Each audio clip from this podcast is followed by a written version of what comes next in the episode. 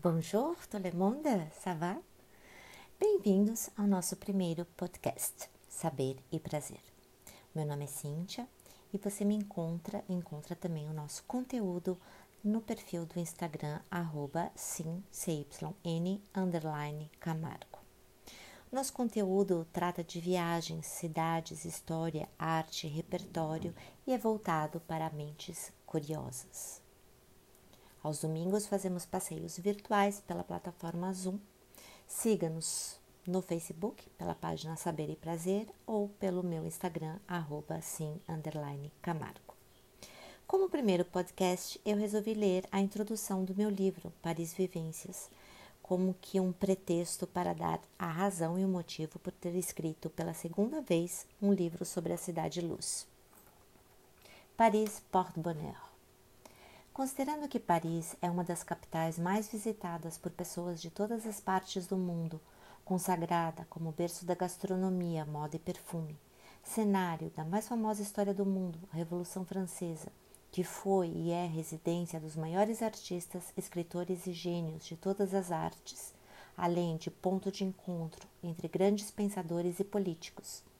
Uma das palavras-chave mais digitadas no Google e finalmente, uma cidade cantada, pintada, filmada e romantizada em um sem número de livros, notícias, canções, pinturas, filmes e romances.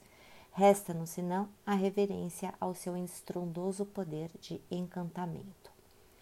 Mas por que ela provoca tanto fascínio? É como se houvesse no ar de Paris um vírus que provoca um efeito parecido ao da serotonina.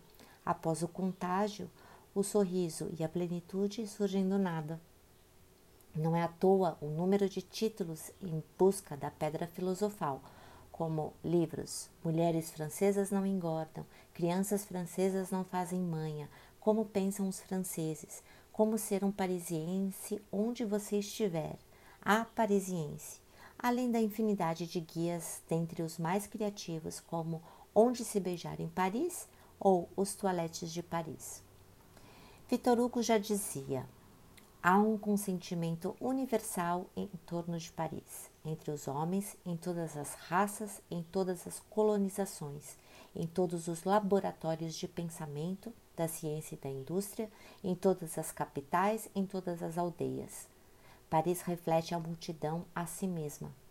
É a nebulosidade que, ao condensar-se, se faz estrela.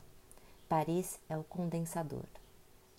Não por acaso nossos grandes artistas de todas as artes e de todos os tempos foram viver em Paris, sofrendo enorme influência da cidade em suas obras, como Di Cavalcante, Portinari, Villa Lobos, Lúcio Costa, Niemeyer, Tarsila do Amaral, Oswald de Andrade, Lazar Segal, Jorge Amado, Iberê Camargo, Anita Malfatti, Benedito Calixto, Vinícius de Moraes, Afonso Arinos.